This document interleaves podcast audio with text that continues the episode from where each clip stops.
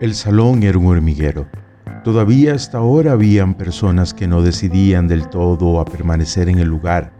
Estoy seguro que de poder habrían salido corriendo. Casi 50 personas expectantes y menos 2 grados en el exterior, aunque en el interior claramente era otra cosa.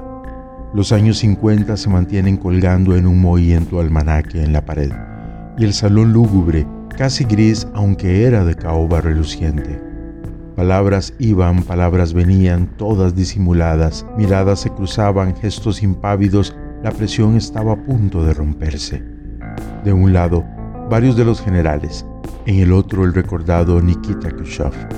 Entre ambos la neblina de tantos cigarros papirosa, que se cuenta causaron más víctimas por sus enfermedades que víctimas en los diversos frentes de las guerras.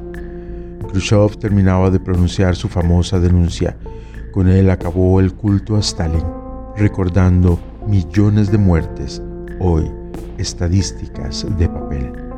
Pausado, confiado, casi arrogante, dejó caer la última hoja de su mecanografiado discurso. Y eso fue todo. Lo siguiente lo cuentan algunos mientras otros simplemente no se acuerdan. Mencionan que uno de los presentes en el llamado Comité Central dijo a toda voz, ¿Y dónde estabas tú, camarada Khrushchev, cuando fueron asesinadas todas esas personas inocentes? Khrushchev hizo una pausa. Sereno, despacio pero enérgico se puso de pie. Miró en torno al lugar examinándolo todo, no en busca de sangre, sino en encontrar la voz. Y lo dijo a la profundidad. Agradecería mucho que quien haya dicho lo anterior tuviera la gentileza y se pusiera de pie. Las palabras se convirtieron en dagas enviadas sin sentido al vacío del lugar. El resultado un silencio cómplice, un sigilo de miedo. Nadie se levantó. Entonces Khrushchev dijo, Muy bien, ya tienes la respuesta sea quien seas.